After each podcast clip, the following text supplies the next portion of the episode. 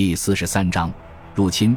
在同一段演说中，普瓦捷的威廉暗示诺曼人处于人数上的劣势。他说：“不会打仗的部队很容易被少数勇士击垮。”这句话的真实与否令人怀疑，而这在很大程度上是因为他改编自罗马军事专家维格蒂乌斯的名言。正如我们之前所看到的那样，英格兰的文献表明，哈罗德在没有聚集起全部军队的情况下就开始了战斗。也就是说，在军队的规模方面，英格兰人与普瓦捷找了类似的借口。在接下来的几年里，双方还会就兵力问题争论不休。有人认为。哈罗德尽管手握大军，却仍然大败。被这一观点激怒的马姆斯伯里的威廉则坚持认为，英格兰人的兵力虽然更弱，但士兵们个个勇武。几十年后，诺曼作家瓦斯同样认为，威廉所部军队并不比哈罗德的军队规模更大，并得出结论：双方军队规模相当。就像所有有关数据的问题一样。后人已不可能就军队的数量给出定论。毫无疑问的是，面对奋勇冲杀之敌，防御一方往往显得更怯战。在看到了接下来的战役之后，正如瓦斯所说的那样，最合理的结论应该是双方大体上势均力敌。幸运的是，史家对于作战的地点并无争议。要从黑斯廷斯出兵，威廉只有一条可行的路线。一定要经过一处被称为山岭的高地，对于双方来说，地面都是难以通行的，因为上面遍布着森林。一意识到诺曼人接近，英格兰人便从林中撤出，占领了附近的一座山丘。普瓦捷和《黑斯廷斯战役之歌》的作者都是这么说的。时至今日，我们还能毫不费力地认出这座山丘，这是因为在黑斯廷斯战役的几年后。威廉在此处建立起了一座修道院，而且大量的战争废墟还历历在目。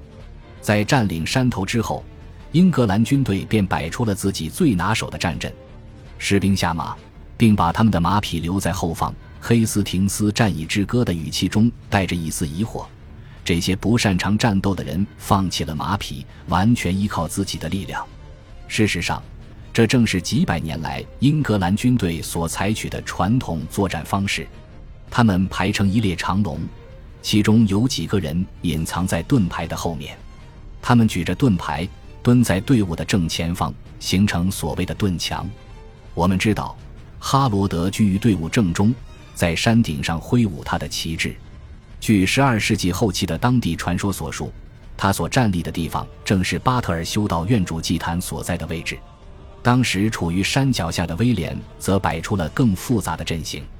根据博学的普瓦捷的威廉的技术，威廉的阵营中共有三支队伍。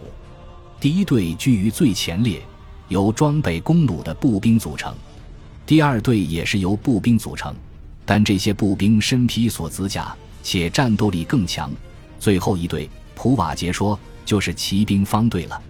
在队伍的中间，公爵本人端坐在马上。这样一来，他就能用手势和呼喊声指挥作战。自然，普瓦捷用经过详细规划的这一短语来形容这一作战部署。也许实际情况正是如此。然而，《黑斯廷斯战役之歌》却告诉自己的读者，威廉原本打算把骑兵摆在弓箭手的后面，即把他们排在第二列。但是，还没等他这样做，战斗就已经开始了。普瓦捷说。双方的进攻开始于刺耳的号声，紧接着，浓云般的飞矢便飞向了战场，弓箭的攻击就像冰雹一样阵阵袭来。《黑斯廷斯战役之歌》这样记载道：在阅读了这两位作家的技术之后，人们可能会推断，只有法兰西一方使用了弓箭，因为这两个人都没有提及英格兰军队的弓箭手。后世的一些编年史家在这一问题上向前更进了一步。他们坚持认为，当时的英格兰人根本不懂弓箭术。例如，布尔格伊的伯德里说道：“黑斯廷斯一战中的英格兰人被弓箭射杀，而他们从来没有见识过这种兵器。”这一说法显然是荒谬可笑的。因此，历史学家们开始化圆成方，猜测伯德里所谈论的其实是弩弓。一零六六年，弩弓的确是一个新发明。然而，这一观点扭曲了伯德里的原意。伯德里可能会认为，在黑斯廷斯时期，英格兰人完全不懂传统的弓箭术。这可能是因为在早期文献当中，不仅没有关于英格兰的弓箭手的技术，而且这些文献还坚称英格兰人对于军事事务简直一窍不通。因此，在同样为十二世纪史学家的亨廷登的亨利的笔下，威廉公爵在其战前演讲中将英格兰人描述为一个习惯于吃败仗的民族，一个缺乏军事素养的民族，一个连弓箭都没有的民族。事实上，并不是所有文献都没有提到黑斯廷斯战役当中的英格兰弓箭手。八月挂毯显示，在英格兰方面，有一个士兵手持弓箭，同形成盾墙的其他士兵们站在同一列。但是，同各种编年史记载中有关法兰西弓箭手的记录相比，这个孤独的身影是哈罗德携带了弓箭手唯一的证据。而且，事实上。挂毯还描绘了二十四个手持弓箭的诺曼人。合理的结论应该是，可能是因为匆忙迎战，英格兰国王没能征召更多的弓箭手入伍。这样一来，箭雨如泻，纷纷射向哈罗德的士兵。这些箭矢击穿了盾牌，很多士兵被杀死或者身受重伤。然而，按《黑斯廷斯战役之歌》的说法。英格兰人就像在地上生了根一样岿然不动，他们不打算冲下山丘，并放弃高地的优势。盾墙的意义就在于完好且不可穿透，因此，为了能和英格兰人正面交锋，诺曼人被迫发起冲锋。等弓箭的攻击一停下来，诺曼人的重装步兵便向前冲杀，直接用盾牌撞击盾牌。据普瓦捷的威廉记载。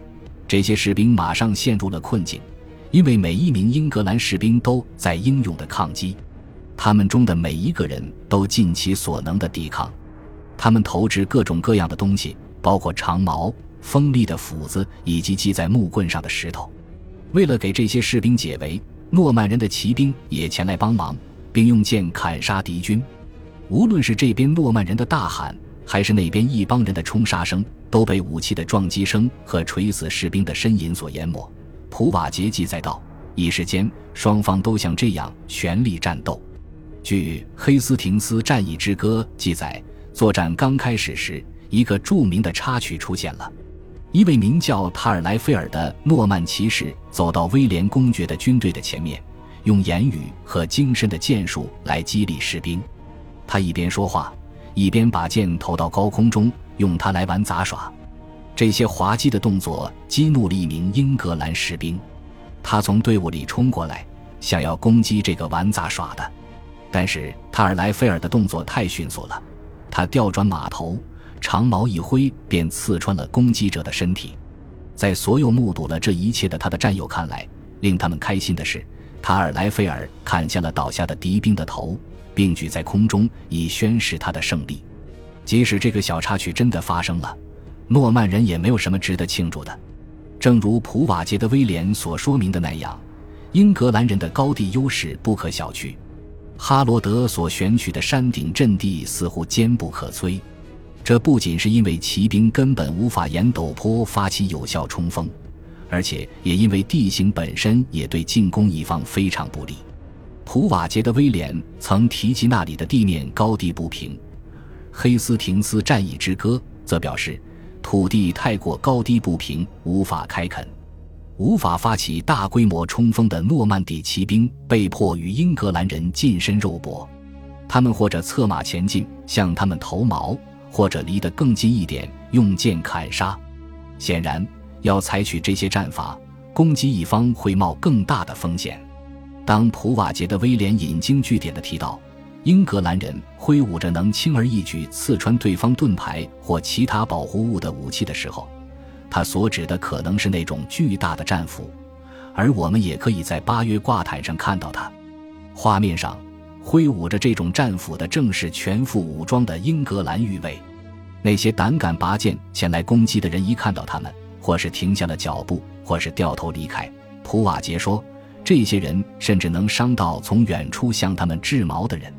诺曼人一次次尝试突破英格兰军队的防线，但每一次都失败了。血腥的拉锯场面一定持续了数个小时。我们知道，黑斯廷斯之战持续了一整天。